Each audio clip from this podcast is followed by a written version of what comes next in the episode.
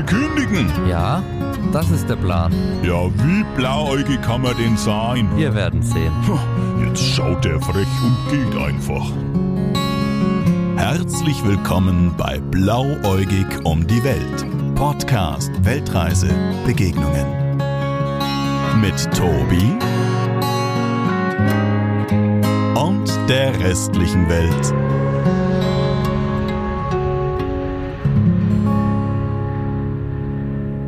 Ja, Servus und vor allem Merhaba heute. Herzlich willkommen ähm, zu einer neuen Folge meines Podcasts. Hier ist wieder euer Tobi und ich habe heute ähm, den Alper eingeladen, Hallo. der mit mir diese Folge heute gestalten wird.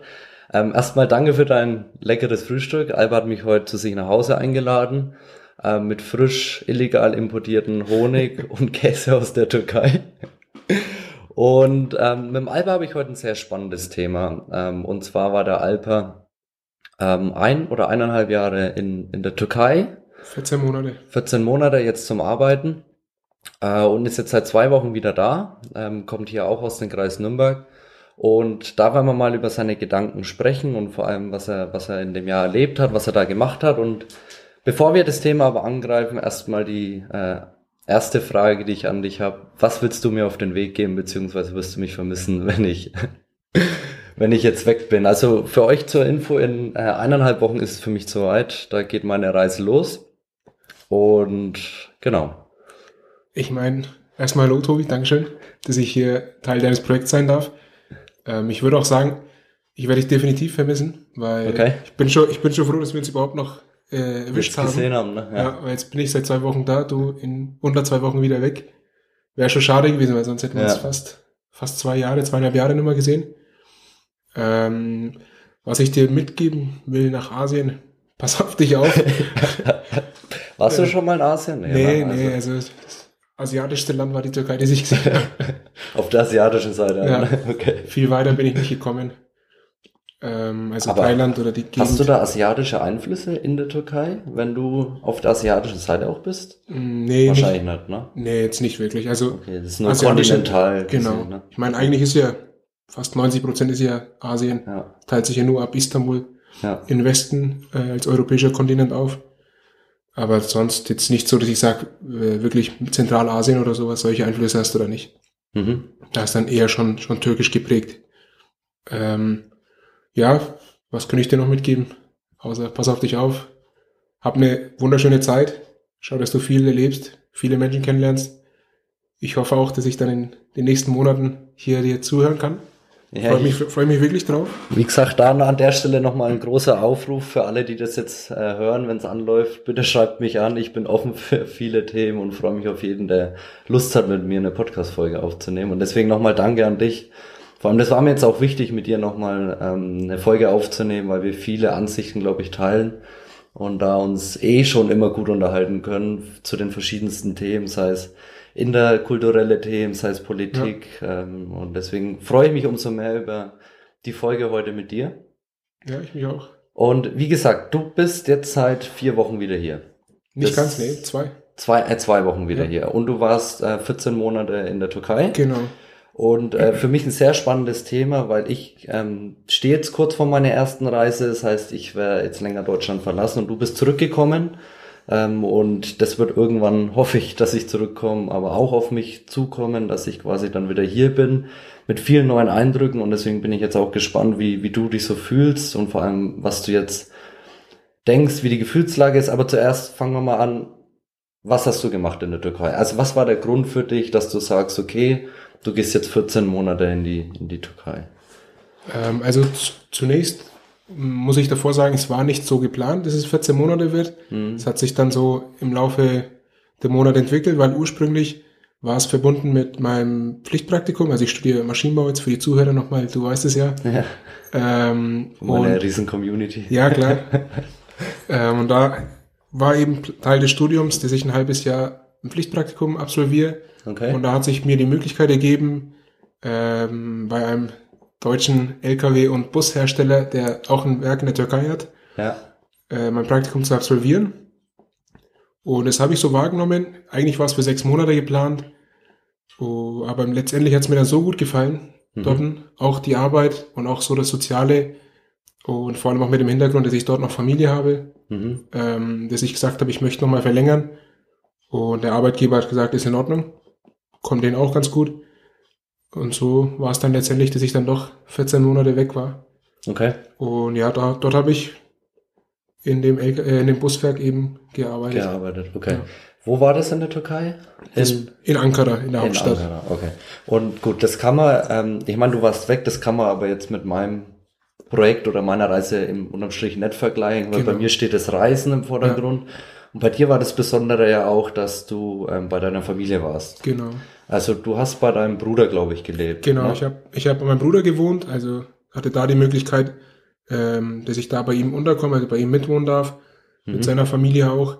Hatte ich also schon mal keine Gedenk äh, Bedenken mit, mit Unterkunft oder, oder finanziellen Schwierigkeiten, weil wenn es dann doch mal knapp geworden wäre, Mhm. Ja. hätte ich quasi noch jemanden, der hinter mir steht Ja. und war dann quasi auch mehr oder weniger fokussiert auf, auf Ankara. Also ich, wir hatten eine 50-Stunden-Woche, also unter der Woche groß reisen Mhm. war nicht. Ja. Ich war dann zwar auch Wochenenden und so innerhalb der Türkei gut unterwegs, Ja.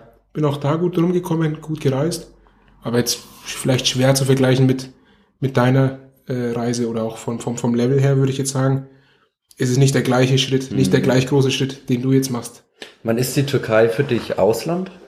Würdest du es als Ausland oder als Heimat definieren? Also es ist, das ist eine Frage, da, da zerreißt es mich eigentlich hin und her. Ich meine, ich bin in Nürnberg geboren und aufgewachsen. Mhm. Na klar, habe ich hier meine ganzen Kindheitserinnerungen, habe hier meine Freunde, Familie auch hier. Ähm, also würde ich das hier schon als, als Heimat bezeichnen, das definitiv. Aber ähm, irgendwo dann in mir dann doch das Türkische und auch dadurch, dass mein, mein Bruder eben oder auch mein anderer Bruder und meine Schwester noch dort leben, Mhm. äh, dass ich sage, ja, ich bin jedes Jahr da, davor zwar immer nur einen Monat oder eineinhalb, was halt die Ferien hergegeben haben, ähm, würde ich es auch dort auch als Heimat bezeichnen. Also Mhm. es ist, finde ich, schwer zu, zu sagen, dass ich hier meine Heimat habe oder dort. Mhm. Ich, ich würde fast behaupten, dass ich zwei Heimaten habe Ja. eigentlich. Ja, aber das, ich meine, ich denke, die Familie macht halt da auch einen großen Genau. Teil aus. Ne? Ich meine, du hast mir das ja mal erzählt, dass du bei deinem, also dein Bruder lebt schon immer in der Türkei Genau. und du hast ihn dann ab und zu mal gesehen, aber jetzt wirklich diese 14 Monate bei ihm daheim, sowas gab's noch nie. Nee. Ne? Und ich denke, das hat's halt dann auch irgendwie Ja, äh, sehr besonders gemacht. das war schon, war schon auch sehr ausschlaggebend. Ähm, weil wie du es gerade gesagt hast, ich bin hier aufgewachsen, mein Bruder war, ist nie hergekommen, Mhm. ist dort quasi geblieben damals, war halt familiär so bedingt. Mhm. Und ich kann den quasi immer nur aus den Sommerurlauben oder wenn er mal, er war zweimal da, aber da war ich noch jünger, Ja. halt immer nur urlaubstechnisch. Und da, da siehst du ihn halt zwei Wochen, vier Wochen, lass es sechs sein, vielleicht, wenn du mal Glück hast und an einem Ort bist. Ähm, ja. Und jetzt war es quasi wie mit, mit, mit 25 seinen großen Bruder nochmal neu kennenlernen, so Ja. ungefähr. Und weil man dann doch tagtägliche Eigenschaften von einem neu kennenlernt. Ja.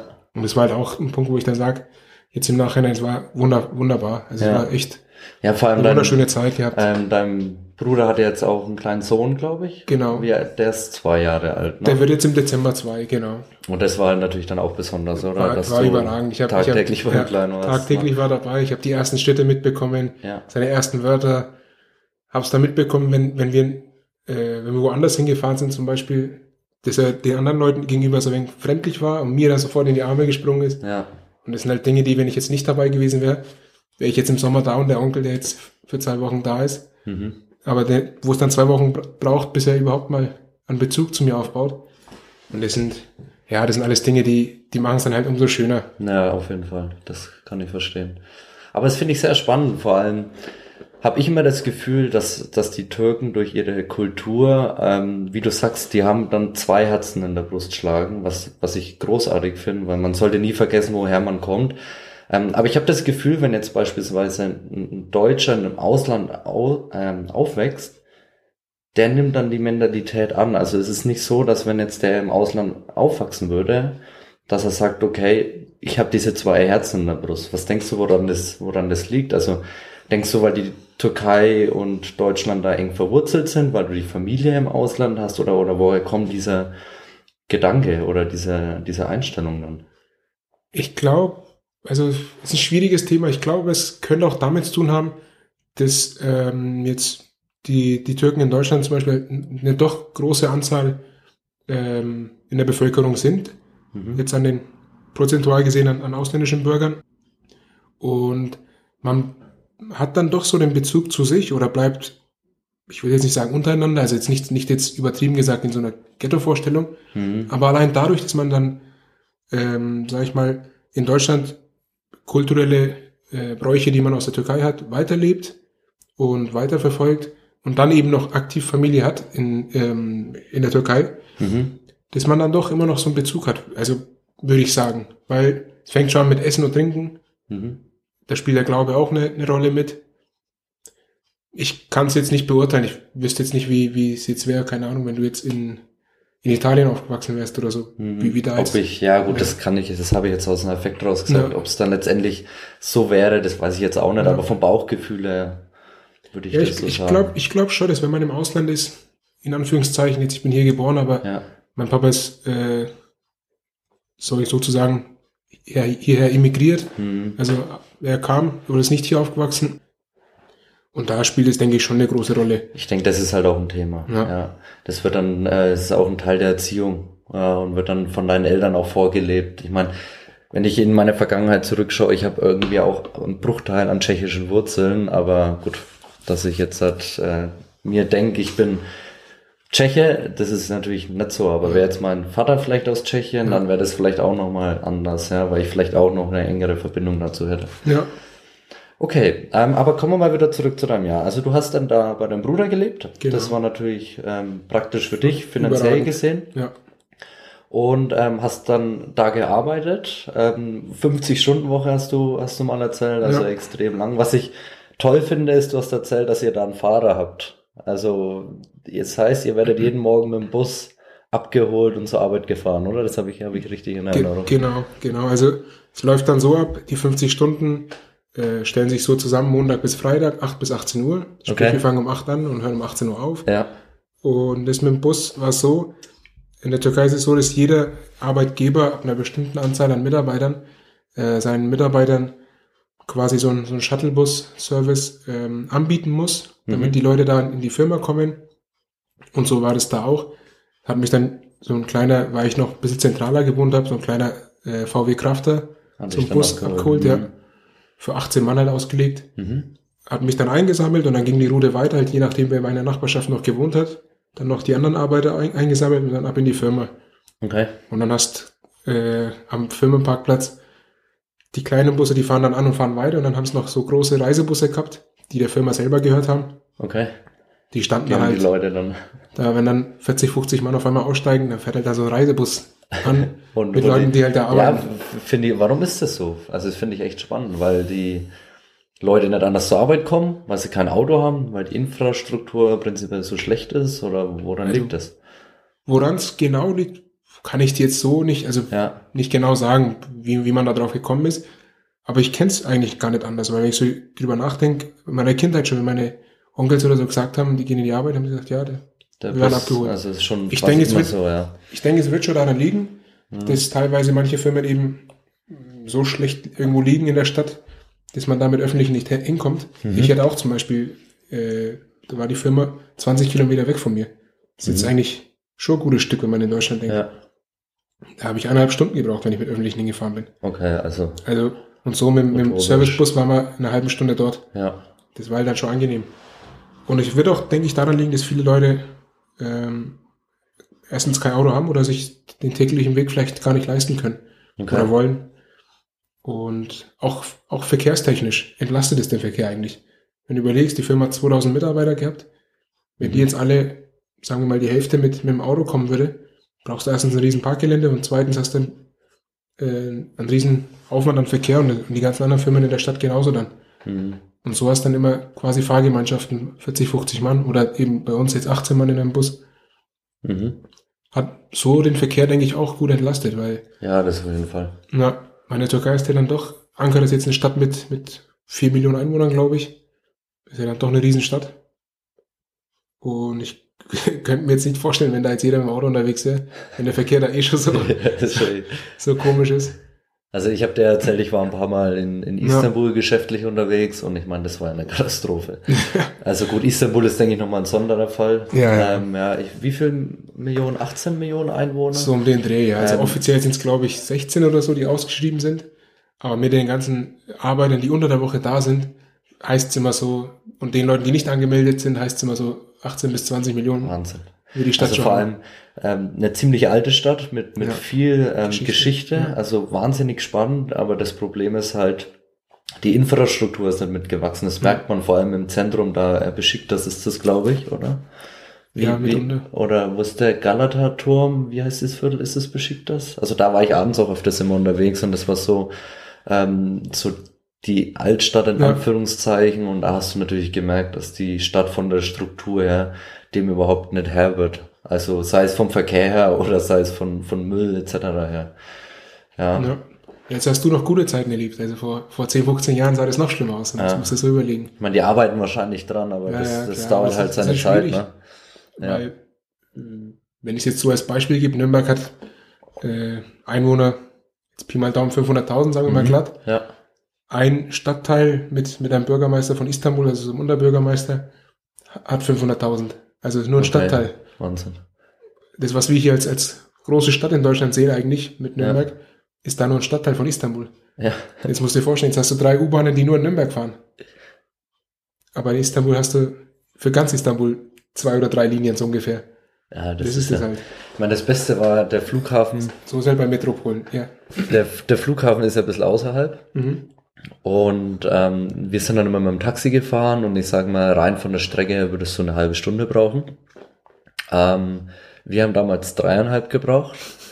Und das ist ja alles noch schön und gut. Das Beste war dann, dass der ähm, Taxifahrer, der uns damals gefahren hat, ähm, der hat immer wieder angehalten und nachgefragt, äh, wo unser Hotel ist.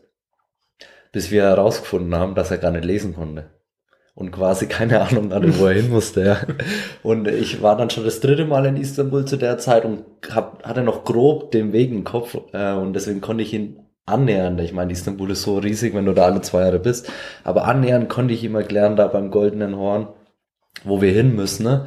Und das war auch schon wieder, weil erstmal im Hotel fix so für dich. wir können die Taxifahrer auch, auch nicht lesen, aber gut, so ist es halt.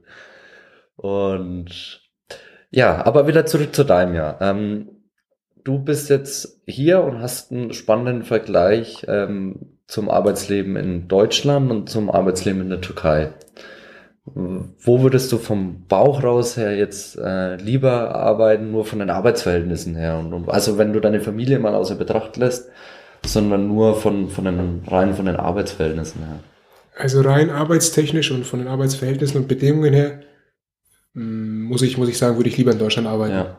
Also da sind es zwei verschiedene Welten. Ich habe es mhm. ja vorhin erwähnt, wir haben einen Arbeitsvertrag gehabt von 50 Stunden, also mhm. mit einer Stunde Mittagspause, Nettovertrag ja. 45.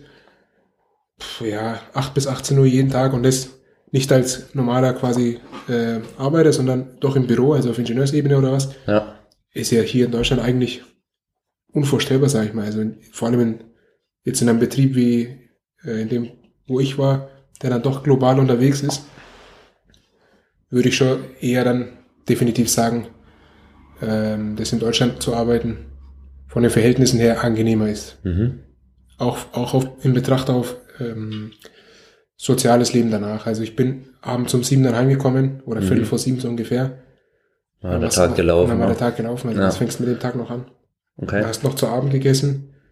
Ich meine, in der Türkei ist schön zu arbeiten, weil unter der Woche hast halt eigentlich gar keine Ausgaben, was in der Arbeit angeht, weil hinfahren, hingefahren wirst du, abgeholt, also heimgefahren wirst du auch. Mittagessen hast du wahrscheinlich auch gehabt. Mittag, Mittagessen hast du auch umsonst. Ja. Also das übernimmt auch die Firma.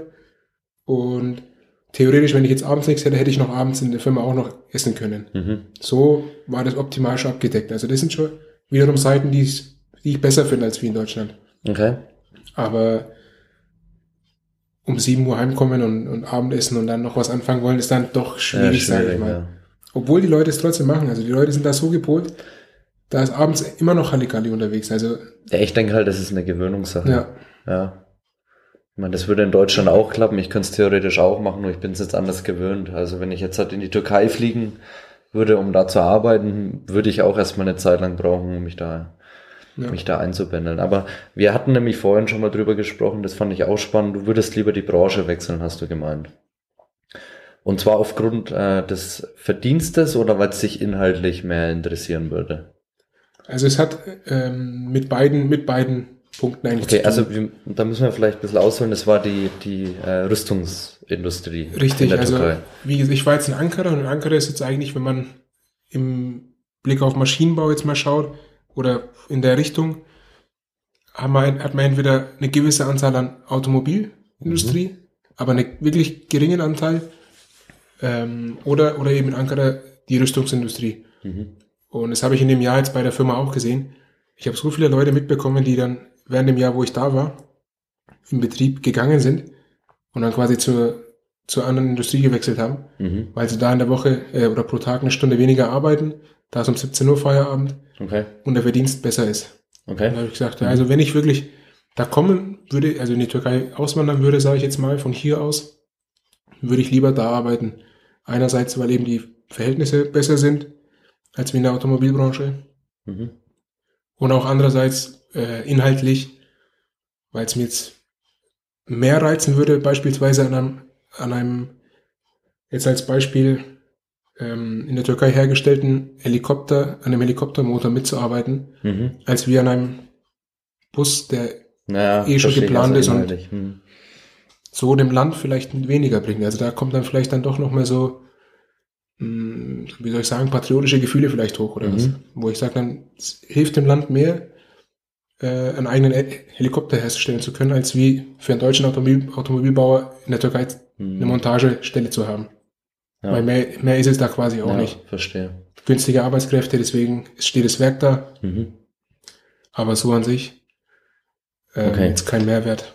Ähm, da ziehen wir jetzt auch schon auf das Thema ab, wo ich hinaus will. Das hast du Okay. vielleicht dir schon denken können, aber ähm, das Thema Terror, das Thema interne Gefahr, ich hoffe, das ist okay, wenn wir da mal Ja, drüber klar. sprechen, weil es ein wichtiges Thema ist, finde ich.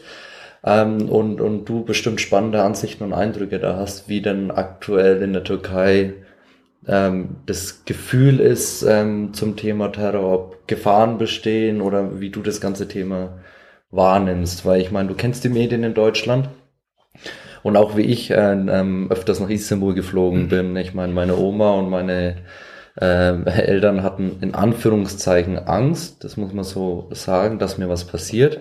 Jetzt hat man gerade, da leben Millionen von Menschen, die Wahrscheinlichkeit ist extrem gering, aber es ist ein Thema, das zurzeit in aller Munde ist. Und deswegen würde es mich mal interessieren, wie du das Thema wahrnimmst, ob du vielleicht irgendwelche Erlebnisse in der Richtung hattest, wie du da warst oder wie du generell das Thema empfunden hast in der Türkei. Ähm, also jetzt zu den Jahren, wo du, glaube ich, nach Istanbul geflogen bist, da war ja kurz davor äh. Die, die Explosionen, Richtig. die da leider stattgefunden haben, auch in Ankara. Also ich, als ich jetzt da war zum Beispiel, da hat mein Bruder mich auch dann an den Städten vorbeigeführt, wo es hieß, ja, vor zwei oder drei Jahren, ich weiß jetzt nicht mehr genau das Datum, hier war die Explosion beispielsweise. Das ist dann schon, wo du denkst, wenn du da anschaust, ein zentraler Punkt in der Stadt, wo in der Minute, glaube ich, hunderte von Menschen vorbeilaufen oder fahren. Also das war jetzt aber in Ankara. In Ankara, Okay. richtig, ja. Da waren auch, da waren auch Ja. drei Explosionen, glaube ich, Okay. ähm, wo leider viele Menschen auch verstorben sind. Aber das sind, das sind Fälle, ähm, die jetzt nicht alltäglich sind, sagen, würde ich jetzt mal behaupten. Also Mhm.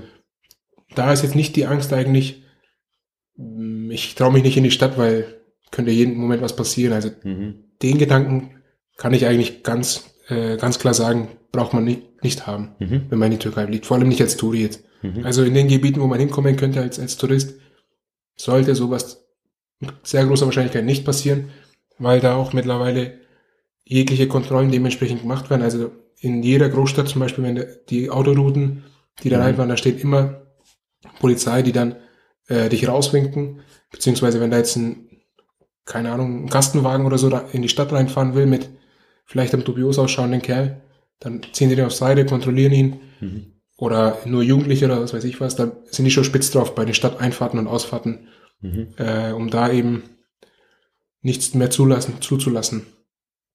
Aber abgesehen davon hat die Türkei immer noch das Problem im, im Osten der Türkei mit der PKK. Und da geht's mir eigentlich eher drum, wenn ich sage, Mehrwert fürs Land jetzt beispielsweise mit, einem Helikopter oder, oder Rüstungsindustrie, Mhm. weil da eben dadurch Menschenleben gerettet werden können oder unnötige Tote verhindert werden können, Mhm. die durch Terror äh, fallen. Okay. Weil im Osten einfach immer noch die PKK so ähm, präsent ist, dass erst vor zwei Wochen wieder jetzt beispielsweise, kann ich jetzt vielleicht mal erzählen, sind äh, acht Soldaten, türkische Soldaten, über eine Mine gefahren, die unter den Asphalt gelegt wurde. Okay. Die waren halt auf, auf Patrouille oder auf dem Weg von, vom, vom, von der, von der Stelle halt, wie heißt es? Von der Basis. Genau, von der, ba von, der, von der Militärbasis. Basis irgendwo hin und fahren da vorbei und per Fernzünder, also quasi da hockt dann irgendeiner irgendwo, Wartet, bis sie da drüber fahren. wartet bis sie da drüber fahren und zündet das Ding.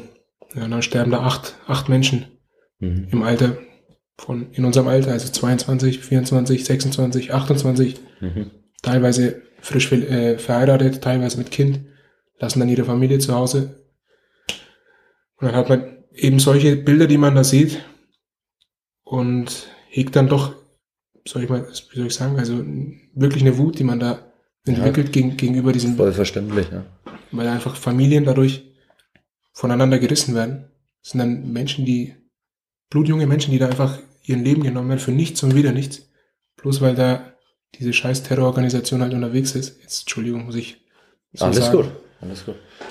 Und da sind eben beispielsweise Drohnen oder was, die über diese Gebiete fliegen und ähm, filmen können, wer wo unterwegs ist, wie welche Pf- Pferde sie verfolgen und dann diese Pferde eben dementsprechend auch äh, gezielt angegriffen werden vom, vom Militär zum Beispiel. Mhm. Da ist einfach viel erfolgreicher und viel effizienter im Kampf gegen den Terrorismus. Also da sieht man dann wirklich in diesen Bildern, so jetzt haben sie hier ihre Strecke, fahren hier ihre Waffen rüber, fahren hier ihre Drogenhandel. Das ist ein Riesenthema, das ist große Finanzmittel von Mhm. denen zum Beispiel im ganzen Osten der Türkei, Grenze Irak, Syrien, mit, mit Drogenhandel, der dann nicht nur innerhalb der Türkei, ne, also nicht falsch verstehen, der dann Ja. hier bis nach Europa geschifft wird. Ja. Das ist ein riesen Finanz, äh, finanzielle Einkommen. Okay. Und das würdest du dann durch die Arbeit quasi in der Branche, da hättest du einfach für dich persönlich genau, auch ein, genau. ein, ein tieferes Ziel, sage ich mal, wofür du gerne arbeiten Auch wenn man würdest. nur ein klitzekleines Stück vielleicht von, von diesem Ziel Klar. ist, weil im Endeffekt ist man jetzt kein, kein Ja. Wunderingenieur oder irgendwas, aber es wird trotzdem, sage ich mal, eine höhere Genugtuung als, als woanders. Mhm. Mit, mit dem im Hinterkopf. Aber wie gesagt, das ist jetzt, Klar, wir wollen jetzt da Ja. jetzt auch nicht ähm, eine riesige Debatte ausbringen, aber ich finde es ein wichtiges Thema. ja, Und ich denke auch die Kernaussage, die ich jetzt auch hier an dieser Stelle vermitteln wollte, ist rübergekommen, dass man ähm, keine Angst haben muss, in die Türkei zu reisen, Nee, dass da was das passiert. definitiv nicht, ich meine, wir sehen es ja auch in Europa, da gibt es natürlich auch schon die ersten Anschläge, Beispiel Paris. Beispiel war ich jetzt halt auch ähm, hier bei uns im Nachbardorf in Fürth ist jetzt äh, die große Kirchweih, Mhm. die mittlerweile jetzt auch schon wieder vorbei ist, aber die haben ja auch die Kerber mittlerweile an, an der an, also am Beginn und am Ende mit so riesen Betonklötzen Mhm. gesperrt, wo keine LKWs durchbrechen könnten. Ne? Ja. Und man darf da nur noch mit Genehmigung reinfahren. Also braucht eine Genehmigung von der Stadt, um dann dieses Gelände mit dem Auto quasi befahren Ja. zu dürfen.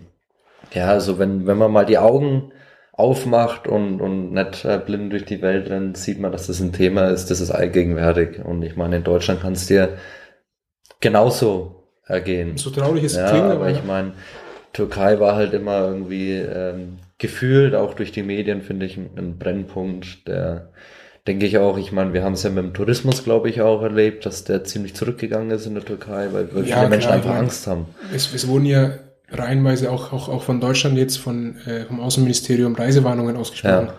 Und es macht einem Normalbürger Angst. Also Ja, ein Normalbürger, der jetzt nur die deutschen Medien sieht und nicht vor Ort sieht oder, oder weiß, wie es da wirklich zugeht, hm. klar über- überlegt er sich das zweimal, fahre ich da jetzt hin oder nicht.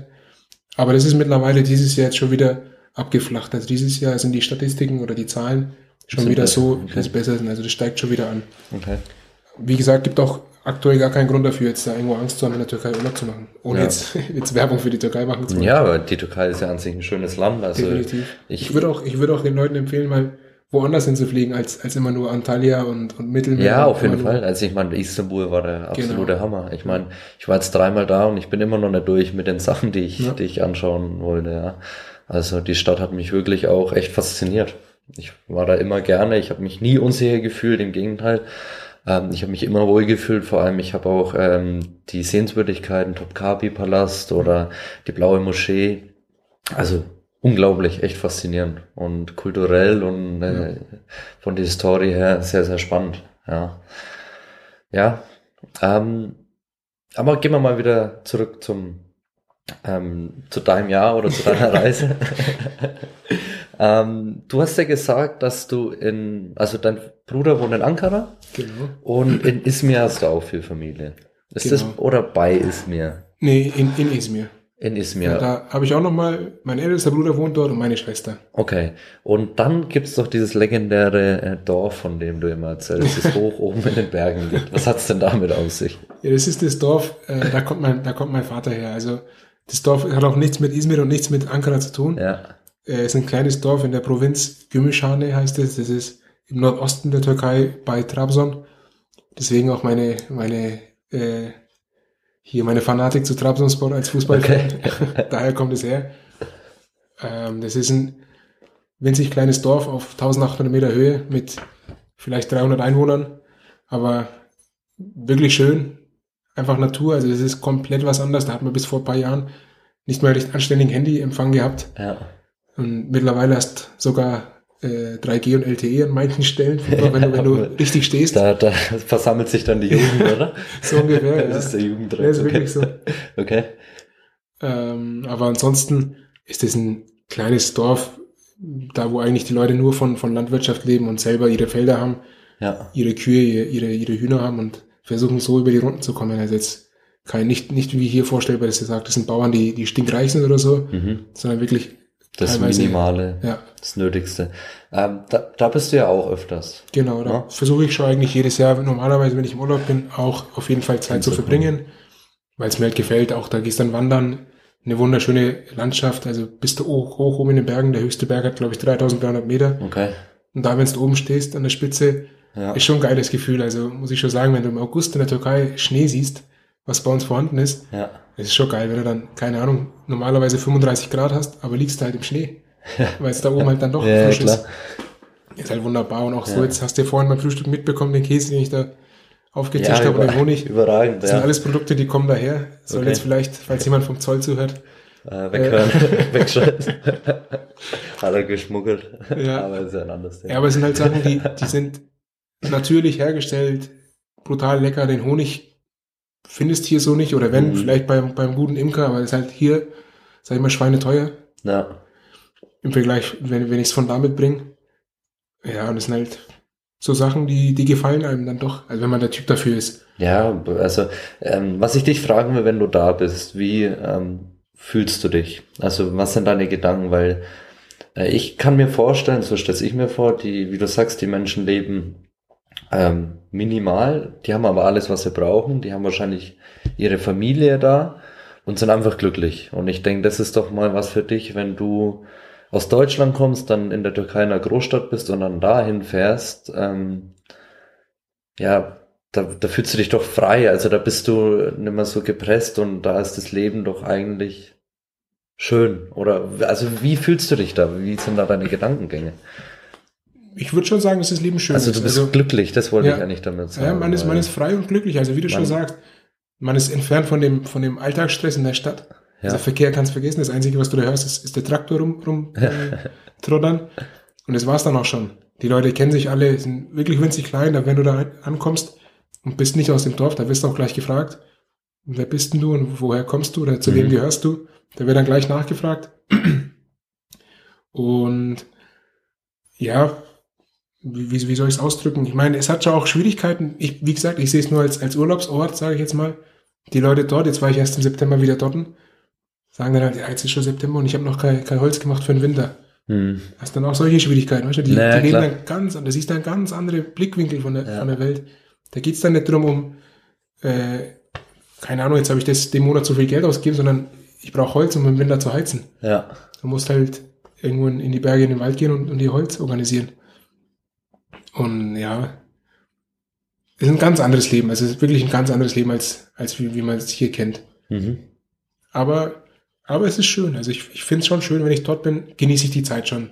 Klar liegt es auch daran, dass meine Verwandtschaft dort, Ja. hauptsächlich Cousins von meinem, von meinem Papa, jetzt nicht mehr direkte Verwandte oder ersten Grades zu mir, sage ich Mhm. mal, ähm, wie die einen dann doch auffassen. Also die, wenn die dann, wenn ich dann da bin, heißt dann doch, ja, jetzt komm, Sonntag nehmen wir uns Zeit, gehen wir nicht aufs Feld arbeiten, sondern gehen wir in die Berge, äh, Sch- Schießen ein bisschen was. Schießen, ja, ja, schießen jetzt nicht, aber so wegen Zielschießen machen wir schon. Ja, Waffe ja. haben wir ja auch. Ist ja auch kein Geheimnis. Ähm, Zielschießen oder, oder wir dann, meistens kaufen wir das dann aus der, Ja. aus der Stadt noch was zu grillen oder so. Nimmst dann alles mit am Rucksack, marschierst da hoch, machst dir dein kleines Heu Feuerholz, legst die zwei Steine aus und legst dann so ein kleines, ja, wie, wie sagt man, so ein Grillding drüber. Ja, so ein Grillrost. Ja, genau, so Grillrost drüber. Mhm. Und dann grillst du da und teilweise, wenn das Fleisch dann fertig ist, klatscht es auf den nächsten Stein, den er flach so ne- gelegt hat. Ja, Da ist dann nichts mit, mit Teller und irgendwas, sondern ja, ist halt ein wenig ein Staub mit dabei. Aber gut. Die Leute ist- leben trotzdem, ja, ja, klar. es ist wirklich, Ja, wirklich also schön. Ich, ich meine, ich folge der ähm, dem Dorf ja auch auf Facebook, weil ja. irgendjemand unterhält da ja eine Facebook-Seite Ja. und ich meine, die Bilder, die ich da sehe, die sind echt immer großartig. Da wollen wir eigentlich auch mal zusammen hingehen. Ja, ne? können wir gerne machen. Muss man eigentlich echt, also vielleicht muss ich meine Route doch nochmal umschmeißen. Aber gut. Ja, jetzt wart's am besten noch, noch so ein halbes Jahr, ja, dann haben wir auch einen Flughafen in der Nähe vom, vom Dorf. Echt Der jetzt? ist dann nur noch eine Stunde weg, der Flughafen. Da, aber in Izmir gibt's ja einen Flughafen. ja, ja, aber das, das Aber- Dorf ist 1400 Kilometer weg von diesem. Ach, 1400 ja, Kilometer. Ja, Nordosten der Türkei. Die Türkei ist ja wegen, wegen ja, größer. das ist, das, das, wenn größer ist, geil, aber 1400 Kilometer ist ordentlich. ja, ja, klar. Wie kommst du dann da eigentlich da hoch auf dieses Dorf? Fährst du da mit, mit dem Auto oder? Entweder, entweder, wir, wir haben, wenn wir mit dem Fahren Auto dort sind, ja, fahren wir mit dem Auto. Da bist du dann auch nochmal deine 14, 15 Stunden unterwegs. Ja. Oder mit dem Bus. Der Bus braucht halt knapp einen Tag. Der braucht halt 22 Stunden oder so. Mit Raststätten und allem. Ja. Ähm, oder wir fliegen, wir fliegen nach Trabzon oder, weil Okay. der Trabzon ist 200 Kilometer, ist der nächste Flughafen halt. Aber jetzt wird dann, ich glaube, im nächsten Jahr der Flughafen, der zu unserer Provinz gehört, fertig gebaut. Okay. Und dann ist auch das Hinkommen ein bisschen erleichtert. Ja, ansonsten hast du solche Schwierigkeiten. Also, ich meine, mit Izmir haben wir eigentlich so nicht viel zu tun. Das ist auch so eine interne Migration innerhalb der Türkei, sage ich mal, weil die Leute halt dann irgendwann am Land äh, nicht mehr genug hatten oder überlebt haben, dass sie halt nach Izmir gezogen sind teilweise. Und um da eben Fabrik etc. zu arbeiten. Deswegen haben wir da heute noch Verwandtschaft. Okay. Das sind schon, das sind schon große, große Routen innerhalb der Türkei. Deswegen sage ich, das sind alles Ecken viel, viel größer als, als immer nur Mittelmeer, Antalya, Alanya, Side oder Istanbul. Das sind, das sind halt Städte, ja klar, schön. Das eine zum Baden, das andere kulturell. Mhm. Aber dann hast du halt Richtung Osten der Türkei ist dann immer noch so dieses einfache, zum Teil noch unberührte, sage ich mal. Also, wo der Tourismus nicht da ist, Mhm. wo das Einfache, oder ja, das Ärmliche, das Ländliche siehst, Mhm. die eigentlichen Probleme von den Menschen siehst. Schon interessant. Also mir, mir gefällt es immer und ich genieße da auch meine Zeit. Deswegen, wenn ich jetzt so drüber nachdenke, wäre ich gerne jetzt auch wieder Wär's- drauf. Also ja, ich meine, das ist Das, jetzt, ist jetzt zwei Wochen her, dass ich da bin. Ja. also das ist jetzt meine abschließende Frage noch Ja. an der Stelle, ähm, wie du dich fühlst, ähm, seitdem du wieder hier bist, was deine Gedankengänge sind. Also bist du auf der einen Seite glücklich, dass du wieder hier bist, oder bist du tendenziell eher trauriger? Oder was, also wie denkst du gerade aktuell? Ist vielleicht auch, hat sich das Gefühl für dich entwickelt, dass du lieber in der Türkei leben willst? Oder sagst du, nee, Deutschland ist doch äh, der Ort, an dem ich mein Leben weiterführen will? Das würde mich nochmal interessieren zum Schluss. Also ich muss ganz ehrlich sagen, da bin ich hin und her gerissen. Mhm. Also ich bin jetzt seit zwei Wochen hier. Die erste Woche, letzte Woche war ja das Wetter ultra kalt, Ja. also richtig grau. Ja. Da kam mir schon richtig das Kotzen, das muss ich schon sagen. Ja, Also, wenn du dann ein Jahr lang gewohnt bist, dass das Wetter schön ist und auch wenn es kalt ist, ähm, dass die Sonne scheint und dann kommst du her und hast dieses graue Pisswetter, Entschuldigung. Ähm, brauchst du nicht entschuldigen. ja, ich weiß ja jetzt mit, mit Mikrofon. Ach, Quatsch. Ähm, nee, und hast dann dieses graue Wetter. Das hat mich schon genervt, muss ich sagen. Also die ersten drei, vier Tage war das schon richtig zum Kotzen. Jetzt mittlerweile bin ich wirklich hin und her gerissen. Einerseits wieder froh, hier zu sein, den ganzen normalen deutschen Standard, den ich davor gewohnt war, Ja. wieder zu haben, meine Freunde, euch alle wiederzusehen. Ja. Ich meine, meine Eltern sind ja auch hier, mein kleiner Bruder, mein anderer großer Bruder hier, die alle wiederzusehen, ist wunderschön. Aber andererseits war es halt doch eine wundervolle Seifenblase, die letzten 14 Monate, die ich hatte. Ja. Ich nenne es jetzt Seifenblase, weil sie jetzt quasi vorbei ist, Ja. die ich so sonst nie hatte. Und deswegen denke ich mir auch, es hätte schon gern noch ein bisschen weitergehen können. Also ich wäre schon gern noch mal drüben geblieben. Die Arbeit war in Ordnung, mit Kollegen und so. Ich meine, klar, ich habe jetzt ein Praktikantengehalt bekommen, das war jetzt nicht, nicht die Welt. Nee, aber darum Ähm, ja aber auch darum ging's, nicht. Genau, darum ging es mir nicht. Auch so die Möglichkeit zu haben, wenn es mal lustig bist, weil innerhalb der Türkei zu fliegen ist relativ günstig, wenn man Mhm. da äh, frühzeitig schaut. Zu sagen, ja, komm, ich fliege am Wochenende nach Izmir oder nach Antalya oder was weiß ich, gehe jetzt schnell zwei Tage baden und komm wieder. Ultra geil, wirklich ultra geiles Gefühl, das hast halt hier nicht. Also, keine Ahnung, klar, man könnte vielleicht an die Nordsee oder was, aber, Ja, aber da das kannst ist, du ja baden. Ne? da kannst du nicht baden. Also, Ja, das ist schon nochmal was anderes. Ich denke, ähm, der größte Unterschied ist halt, du, du lebst am Wasser und ich Ja. denke, das macht halt viel aus. Erstens das Ja. und die Sonne. Ich meine, Vitamin D Das ist ein, wäre- ist ein riesen, riesen Ding. Also ohne Scheiß, wenn man das so sich dran gewöhnt hat, die Sonne ständig zu haben, da geht einem, geht man richtig ein, wenn man in diesem grauen Wetter ist. Okay. Ich habe in der ersten Woche, ist keine Lüge, wo ich da war, habe ich schon- wieder nach Fliegern geschaut, wo ich, Echt jetzt? ja, ohne Scheiß. Weil zwei Wochen gibt's noch Direktflieger von Nürnberg nach Izmir. Okay. Da habe ich geschaut, so könnte ich vielleicht einen guten Flug erwischen, wo ich schnell mal übers Wochenende oder so günstig rüberkomme. Ja, aber ist dann doch zu teuer. Ja gut, für mich wird es auch endlich mal Zeit, dass ich loskomme, weil ich bin ja auch eher so der Südländer, wie du weißt. ja, Warten, die australische Sonne da ja, das glaube ich dir. ähm, zu haben, die mich dann endlich verbrennen wird. Aber gut, das werden wir sehen. Ja, cool. Nee, da bin ich, also kann ich nicht sagen, ich kann nicht sagen, ich wäre liebend gern hier, ich wäre liebend gern dort. Also- bin ich hin und her gerissen. Ja gut, ich denke, das ist für dich persönlich halt auch nochmal ein schwieriges Thema. Ja, weil ähm, ich bin ein Mensch, für mich ist äh, Heimat Deutschland ganz klar, ähm, weil ich auch hier meine Familie habe Ja. und, und weil ich hier meinen Umkreis habe und meine Freunde habe. Deswegen weiß ich eigentlich ziemlich sicher, dass ich nach meiner Reise wieder zurückkommen werde. Außer es passiert irgend, irgendwas Gravierendes, wo ich sage, okay, ich bleib vielleicht doch für eine noch längere Zeit Ja. weg. Tendenziell sage ich aber, hier ist meine Heimat, hier ist mein Umfeld. Ich finde es wichtig, sich in der Welt umzuschauen, Eindrücke zu machen ähm, und, und neue Kulturen, neue Menschen kennenzulernen. Aber auch für mich ist es immer so, Heimat ist hier und ich komme auch gern zurück. Bei dir ist halt das andere Thema, wenn ich jetzt Familie irgendwo anders hätte, ähm, wäre ich vielleicht auch zwiegespalten. Ich denke, Aber da das würde ist das ich, da würde ich jetzt Schwierigste. sogar fast, ähm, na, nicht widersprechen wollen, sondern, Mhm. ich meine, du hast jetzt eine Reise vor dir, äh, wo du mehrere Ziele hast, mehrere Länder hast. Ich glaube sogar, wenn du jetzt auf, ein- auf, ein, auf ein Land fokussiert wärst und sagen würdest, pass auf, nehmen wir Beispiel, keine Ahnung, Thailand und hast dann da nach zwei, drei Monaten dich so gut eingefunden, Mhm. so dass du sagst, ja, ich lebe doch eigentlich ganz gut hier mit Alltag, jetzt nicht nur als Urlaub oder sowas Ja, gesehen, ja. dass der Mensch doch ein Gewöhnungstier ist. Also wenn man sich daran gewöhnt, könnte ich, glaube ich, schon behaupten, dass man auch beispielsweise jetzt Thailand sagen würde, ja, klar ist meine Heimat Deutschland, aber mir gefällt sie wunderbar.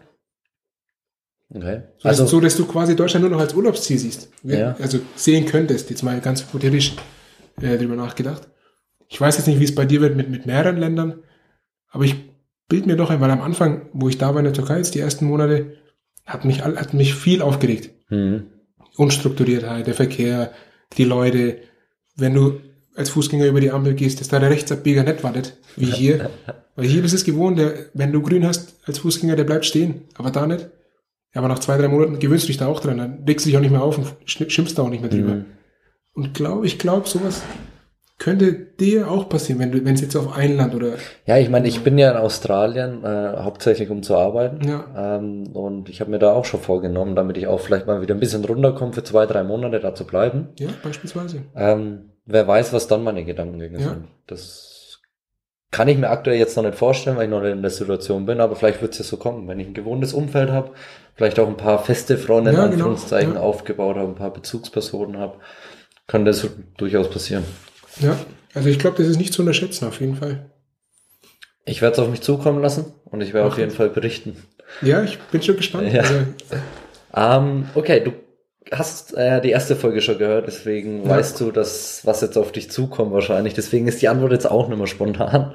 Ähm, aber ich ähm, möchte jedem Gast immer eine spezielle Frage stellen, die derjenige dann eigentlich mit dem ersten Affekt heraus spontan beantworten soll. Und zwar fange ich einen Satz an und du beendest ihn.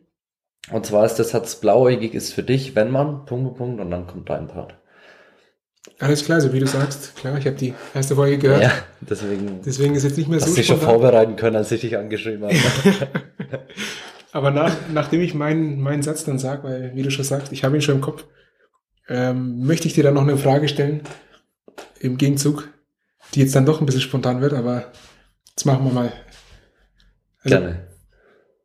Blauäugig ist für dich, wenn man? Wenn man glaubt, dass man die Welt versteht. Finde ich sehr gut. Also muss man vielleicht mal sacken lassen und drüber nachdenken, ja, aber ich glaube nicht, dass man Fall. die Welt versteht. Auch so eine tolle Botschaft wie in der ersten Folge von der, von der Caro. und jetzt ist meine Frage eigentlich ja. an dich, äh, weil es mir gerade so kommt.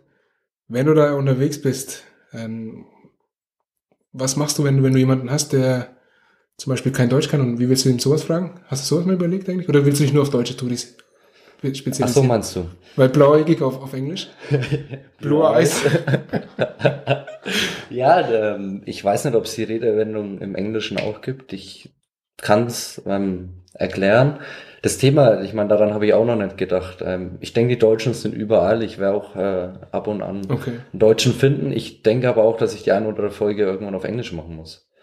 Ja, ich meine, wenn, wenn du jetzt weil, beispielsweise drei Monate in Australien bist, jetzt mal, richtig. Ähm, dann wirst du irgendwann vielleicht auch mal einen australischen Kumpel haben, mit dem du sagst, machen wir mal eine Folge zusammen. Ja, ja, ja auf jeden Fall. Deswegen, daran habe ich ja auch, wie gesagt, noch gar ja, nicht gedacht. Ähm, deswegen ist der blauäugig. Richtig, deswegen ist das Ganze auch ein bisschen blauäugig. Okay, nee, super. Dann vielen Dank, dass du mich eingeladen hast zu dem illegalen äh, importierten Honig und Käse. War total lecker. Vielen Dank, dass du mitgemacht hast heute. Und ja, abschließende Worte von dir. Wir ja, machen es so, du kannst Tschüss sagen auf Türkisch. Und ich hau dann mein Servus noch hinterher. ja, vielen Dank, auch dass ich teilnehmen durfte. Also ich hoffe, ähm, es hat gepasst einigermaßen. Ich denke auf jeden Fall. Ansonsten sage ich teşekkür ederim. Ve sana şimdiden iyi seyahatler, iyi günler. Servus zusammen. Ciao, ciao. Macht's gut, bis bald. Und das war Blauäugig um die Welt mit Tobi und Alper mit Käse aus türkischen Bergen. Naja, gar nicht so schlecht, was der Bursche da so treibt. Genau, sag ich doch. Bis zum nächsten Mal.